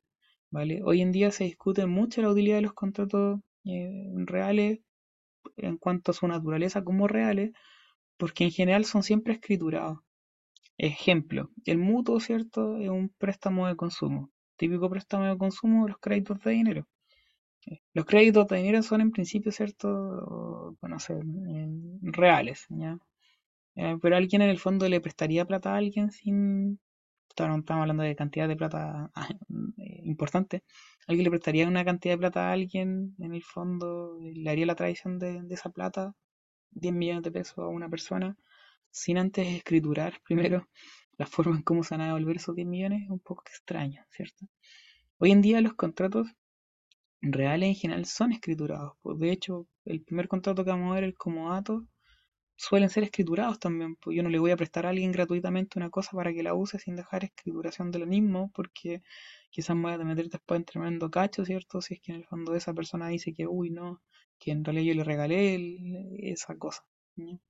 Eh, o no sé, pues si era un bien inmueble que se instaló por comodato en ese lugar porque yo se lo presté, eh, en el fondo capaz que después el comodario diga así como que no, que en realidad nunca yo le presté nada y por tanto no lo puedo sacar por precario, tengo que mandarlo a reindicatoria, un cacho. Hoy en día los contratos reales suelen ser escriturados. De ahí que parte de la doctrina, ya ahí el profe Pinochet para lo pelutal, eh, en el fondo se cuelgue una crítica que hace la doctrina para efectos de decir de que los contratos reales como tal ya no tienen mayor justificación práctica y en realidad deberían ser un tipo de contrato solemne o un contrato eh, eh, consensual, ya según sea el caso. ¿vale? De hecho, la prenda, ya, pero no filo, no me voy a meter en esa porque nada que ver. Bien, eso. Respecto del comodato, el primer contrato, vamos a ver comodato, mutuo, brevemente mutuo, y también vamos a ver depósito, que son como los tres tipos de contratos reales que se suelen estudiar en esta parte. Un contrato real aparte de estos tres es la prenda, pero la prenda la dejamos para la próxima semana porque se estudia como un contrato de garantía más que como un contrato real. Eh, respecto al comodato, es un préstamo de uso, ¿cierto? Un contrato en que una de las partes entrega a la otra gratuitamente una especie, mueble o raíz, para que haga uso de ella y con cargo de restituir la misma especie después de terminado el uso. Típico contrato de comodato, eh, las juntas de vecinos, ¿cierto? Cuando les pasan una sede que en realidad es propiedad de la municipalidad del, del Servio. En los clubes de fútbol, cuando les prestan una cancha de fútbol, ¿cierto? no sé, cinco años en el fondo. Es un préstamo de uso también, ya. Eh, porque el club nunca, nunca ha sido dueño de la cancha. Eh, hay dos partes, como antes y como datario. Eh, se entiende que como característica es un contrato real, ya lo dijimos, se relaciona con la entrega, no con la tradición. es gratuito y un elemento de la esencia. De hecho, el 2164 menciona la gratuidad dentro del concepto, porque un elemento de la esencia tiene que ser necesariamente gratuito. Si hay remuneración, en verdad estamos en presencia de un arrendamiento. Vuelvo al ejemplo de la cancha de fútbol. Si al club en el que yo juego, el Deportivo Costanera, le pasan la cancha para que la usen, eh, pero además le exigen un cobro, ya en realidad estamos hablando de arrendamiento. Si es gratuito, como dato. Es unilateral, solamente surgen obligaciones para una de las partes. Es un título de mera tenencia, no transfiere el dominio, eh, y hay que restituir la misma cosa. Y eh, debe ser sobre una cosa no fungible, porque si fuese sobre una cosa fungible, en el fondo, estaría transfiriendo el dominio y perdería todo su sentido. Y puede ser tanto sobre cosas muebles o inmuebles. También vale el comodato sobre cosas ajenas, esa es como una regla general. Ya los contratos en general valen sobre cosas ajenas. Ya esa regla de la compraventa replíquela para otros contratos. El tema son los efectos que va a generar, y en estos casos, por ejemplo, un comodato sobre una cosa ajena va a ser inoponible para el legítimo dueño. Em, algo voy a decir, ya se me fue. Los contratos reales, y eso es lo último, en general eh, eh, eh, son gratuitos. Como dato, el, el mutuo cuando no dinero y el depósito son gratuitos. Y aparte de ser gratuitos y ser reales, además son por regla general unilaterales. ¿Y para quién surge una obligación en un contrato real? Para aquella persona que tiene la cosa y está obligada a restituirla. La obligación principal de todos los contratos reales es la restitución de la cosa que se recibió se perfeccionan con la entrega, en efecto, pero la obligación que surge, en el fondo, va a ser la de restituir. Por tanto, el que tiene la cosa sujeta a restitución va a ser el deudor. En este caso, el comodatario. Y el comodatario va a tener tres obligaciones. La principal, dije recién, ¿cierto? La restituir la cosa prestada, pero también como obligaciones va a tener aquella la, que es de conservar la cosa y usarla según el uso convenido, su uso ordinario. Eh, va a responder de culpa levísima, y esto en aplicación de la regla general de 1547, que señala, ¿cierto?, que eh, en el caso de que se trate de un contrato que en el fondo sea solo para la utilidad del deudor, se va a responder de, culpa levísima. Y en este caso solamente del deudor, ¿cierto? Porque el deudor es aquel que tiene la obligación de restituir la cosa, que es el comodatario, a quien se le hace un préstamo de uso para que use la cosa y la disfrute. En el fondo. Eh, es aplicación netamente de las reglas generales. No va a responder de los deteriores, de los deteriores, no obstante, cuando estos provienen de la naturaleza del objeto, es decir, por el uso, por ejemplo, cuando provienen del caso fortuito eh, y del uso legítimo. Respecto de la obligación principal, que es la de restitución de la cosa prestada, ¿cuándo va a tener que restituir la cosa al comodatario? En principio, en la época convenida, de común acuerdo por las partes, y en segundo lugar, después de haber hecho su uso convenido, ¿ya? si es que en el fondo se pactó un uso específico. Puede que en el comodato no se haya pactado ni una época para la restitución, ni tampoco un uso determinado para la cosa. Y en esos casos, cuando no se pacta ni eh, la época de restitución, ni tampoco un uso determinado, en esos casos estamos en presencia de un comodato precario. Vamos a ahí. Eh, aún así, se puede reclamar anticipadamente la cosa antes del plazo antes del uso por parte del comodante cuando muere el comodatario eh, por una necesidad imprevista y urgente de la cosa y ese era un caso de imprevisión no se acuerdan o por el uso indebido de la cosa por parte del comodatario. De hecho, se extingue por la muerte del comodatario, y es porque en el fondo se entendería que el comodato en principio vendría siendo un contrato de intuito personal, porque yo no le hago un préstamo de uso de una cosa a cualquier persona, sino que lo voy a hacer a alguien en quien confío. Eh, y eh, hay otros supuestos en los cuales el comodatario se puede negar a la restitución una vez que llegó la época convenida o bien el uso determinado se cumplió, eh, y en virtud del derecho legal de retención, y es porque en el fondo no se han indemnizado ciertos, conceptos. Cuando la cosa estaba embargada, se, se, embargó en el fondo durante el comodato y está en poder del comodatario. Cuando la cosa haya sido aquellas que en el fondo hayan sido hurtadas, perdidas o por de la cosa, eh, o bien eh, cuando el comodatario se dio cuenta que en realidad él era dueño de la cosa. Ahí no, habría causa. Dijimos que era unilateral y que le surgían obligaciones al comodatario, ¿ya? pero así como es unilateral también puede ser sinalagmático imperfecto. Y si hacen memoria, los contratos sinalagmáticos imperfectos eran aquellos contratos que son unilaterales, ¿cierto? Hacen surgir obligaciones solamente para una de las partes, pero que luego de celebrado o pactado pueden hacer surgir obligaciones para aquella parte que en principio no contrajo ninguna. Y todos los contratos reales pueden calzar dentro de estos contratos sinalagmáticos imperfectos. Son todos unilaterales, pero pueden derivar en sinalagmáticos imperfectos. ¿En qué casos el comodante puede asumir obligaciones? Cuando tenga que pagar eh, expensas de conservación de la cosa, y en este caso se refiere a las expensas extraordinarias.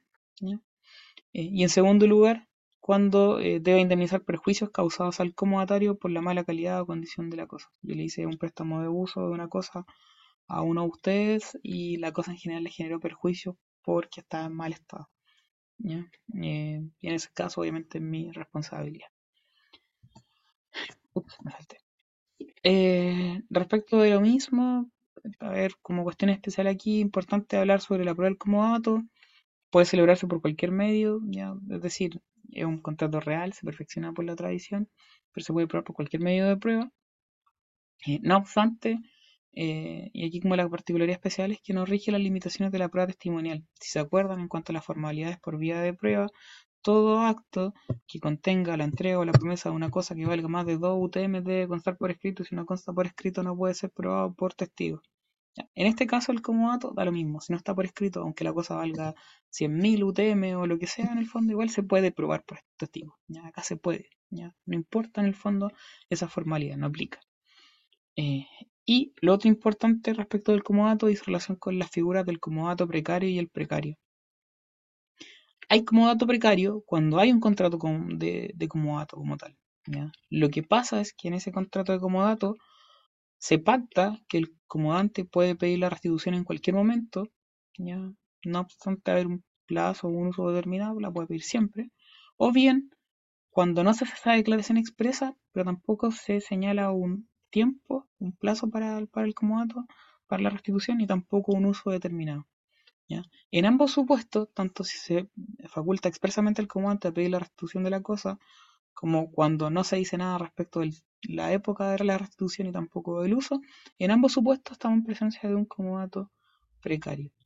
Y en esos casos se habilita en el fondo al comodante a pedir la cosa en cualquier momento. Y esta figura es muy distinta a la del precario, porque en el primer caso, en el comodato precario, hay un contrato, y como hay un contrato y un acuerdo de voluntad entre dos personas, hay una convención. En cambio, en la figura del precario, solito, propiamente tal, no hay un contrato, es una situación más bien fáctica nomás, de hecho. Eh, incluso se dice que el precario, la acción de precario, esta acción de precario emana más bien del dominio, eh, no de un contrato como tal, obviamente. Se estudia acá, pero sería más propia de eh, lo que son los derechos reales del ramo de bienes.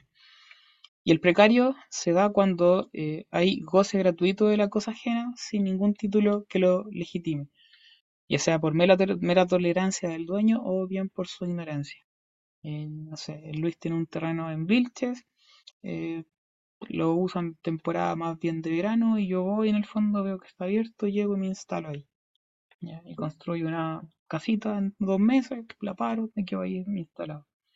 En esos casos el me puede echar, obviamente tiene las acciones reivindicatorias, acciones posesoras, la que quieran, pero también tiene una acción de precario en contra mía, porque en el fondo yo estoy haciendo uso de su inmueble, ¿cierto? Por su mera ignorancia, ¿vale? Las acciones de precario y de comodato precario, y esto tienen que saberlo, eh, antiguamente se tramitaban en juicio sumario. Entonces, por eso eran mejores que las acciones reales, reales de bienes, así como la acción de dominio, la que sea. Eh, y se tramitaban en juicio sumario porque aparecían nombradas en el 680, inciso segundo. El 680 del Código de Procedimiento Civil regula lo que son los supuestos de procedimiento sumario. Y en el inciso segundo ya estaban los casos específicos y se mencionaba él como dato precario. Esa mención desapareció ahora el año pasado, a finales del año pasado, con la entrada en vigencia de la nueva ley de, eh, de procedimiento de arrendamiento. Hoy en día los comodatos precarios y precarios ya no se tramitan por juicio sumario, sino que es a través de un juicio monitorio. Ese juicio monitorio no entra en lo tal, pero para aquellos que en el fondo le entra el contrato de arrendamiento, tengan ojo con eso, porque eh, el juicio monitorio tiene particularidades especiales, ¿vale? En materia civil y se estudia en arrendamiento. Ya no es sumario. Luego tenemos el mutuo, y quedamos cortita. Eh, el mutuo o préstamo de consumo, un contrato en que una de las partes entrega a la otra cierta cantidad de cosas fungibles, son aquellas que se pueden intercambiar unas por otras con el mismo efecto liberatorio, con cargo de restituir otras tantas del mismo género y calidad. Es el concepto. Vamos a tener un mutuante, que es quien entrega las cosas fungibles, y el mutuario, que es quien las recibe con el cargo de restituir el mismo género y calidad. Como características tenemos que el mutuo es un contrato real, ¿cierto? Y este sí se perfecciona por la tradición. Va a haber transferencia de dominio. Este no es por la entrega material, este es el único contrato como que se perfecciona, que, es real, que se perfecciona por la tradición. Unilateral, porque surgen obligaciones para el que recibe la cosa, ¿cierto? Que es el mutuario, que va a que restituirla, eh, sin perjuicio que puede después devenir también un insignal magnético imperfecto. Eh, es naturalmente gratuito, ya, eso lo muerto ahí, es principal, es un título trataticio de dominio y recae sobre cosas fungibles. Respecto de si es gratuito o no, hay que distinguir el tipo de mutuo en verdad. Tenemos dos mutuos, tienen que clasificarlos así. Tenemos el mutuo civil y el mutuo de dinero. El mutuo de dinero eh, se le van a aplicar las reglas de la ley 18.010 sobre operaciones de crédito de dinero.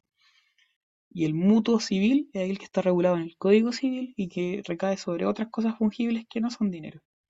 ¿Mm? Ambos tienen particularidades distintas, en esencia, un poco la misma lógica. Pero, por ejemplo, una de las grandes diferencias dice relación con si son gratuitos o no. El mutuo de dinero es naturalmente oneroso. En cambio, el mutuo, de, el mutuo civil sobre otras cosas fungibles que no sean dinero es naturalmente gratuito. ¿ya? Eso sí es importante, ¿vale? Eh, ¿Qué más? Respecto de las obligaciones que surgen, Eh, tenemos que las obligaciones en principio son un contrato unilateral, ¿cierto? Por tanto, el único que tiene obligaciones es el mutuario y el mutuario tiene que restituir las cosas que en el fondo le, da, o le fueron dadas a raíz del mutuo. ¿Cuándo las tiene que entregar? Las tiene que entregar una vez que en el fondo pues, así ha sido pactado, ¿cierto? Por las partes, eh, en el tiempo que hayan sido pactados. Si se trata de un mutuo de dinero, hay plazos especiales que en el fondo señala la ley 18.010 en caso de que eh, no, no se hubiese pactado un plazo para la restitución, ya, pero eso es materia de, otra, otro, ramo. No otro ramo en realidad, pero, pero ley especial que en el fondo no es muy relevante. De hecho, ahí está la diapo ya en el mutuo de dinero, la ley 18.010 señala que eh, en principio el plazo de la restitución es el que fije las partes, pero si nada dicen tiene que ser a lo menos 10 días después de la entrega. ¿ya? No puede ser con anterioridad a eso. Eh, ¿Qué más? ¿Qué más? ¿Qué más? Ah, y lo otro que decíamos que en el fondo el mutuo, ¿cierto? Puede venir también en un contrato sinalagmático imperfecto y por tanto pueden surgir obligaciones también para el mutuante, que era quien en principio no contraía ninguna obligación. ¿Cuándo eh, va a ocurrir esto? Cuando en el fondo el mutuante se vea la obligación de indemnizar al mutuario por los perjuicios que le puede haber ocasionado en el fondo el mal estado de las cosas que le entregó. Eh, en el comodato decíamos que habría también, aparte de esa obligación que podía surgir, estaba la obligación de pagar expensas de conservación. En el mutuo no está esa obligación de pagar expensas de conservación porque en realidad el mutuante transfirió el dominio de la cosa y por tanto no hay nada que pagar en cuanto a expensas de conservación porque el mutuario en el fondo se hizo dueño de ella. En el depósito vuelve a surgir esa obligación eventual de pagar expensas de conservación porque aquí este se perfecciona por eh, la entrega material solamente, no hay transferencia del dominio. El depósito eh, está definido en el 2211, del Código Civil, el cual señala que llámese en general depósito el contrato en que se confía una cosa corporal a una persona que se encarga de guardarla y restituirla en especie. Tenemos depositante, tenemos depositario. Depositante es quien confía la cosa corporal a una persona y el depositario es quien guarda la cosa. Ojo con el concepto de confía, porque cuando vemos la palabra confía en un contrato, ¿cierto? Podemos decir al tiro que es un contrato intuito personal.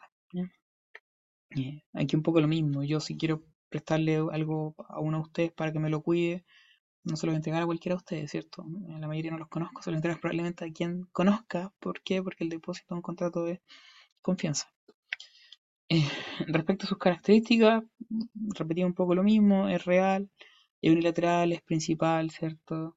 Em, no sé cuál se me olvida, cuál se me olvida. Eh, y es gratuito, en principio es gratuito. Em, y es título de mera tenencia también, ¿vale? Unilateral, pero puede venir también en contratación alarmático imperfecto. Se clasifica el depósito en previamente tal y secuestro, y el previamente tal puede ser voluntario o necesario, y el secuestro puede ser convencional o judicial. Eh, lo importante acá es que, bueno, el secuestro no es importante, ¿vale? De hecho, el secuestro en realidad es una medida precautoria, se ve más bien en procedimiento civil. El depósito previamente tal que no importa, ya tenemos el voluntario y el necesario.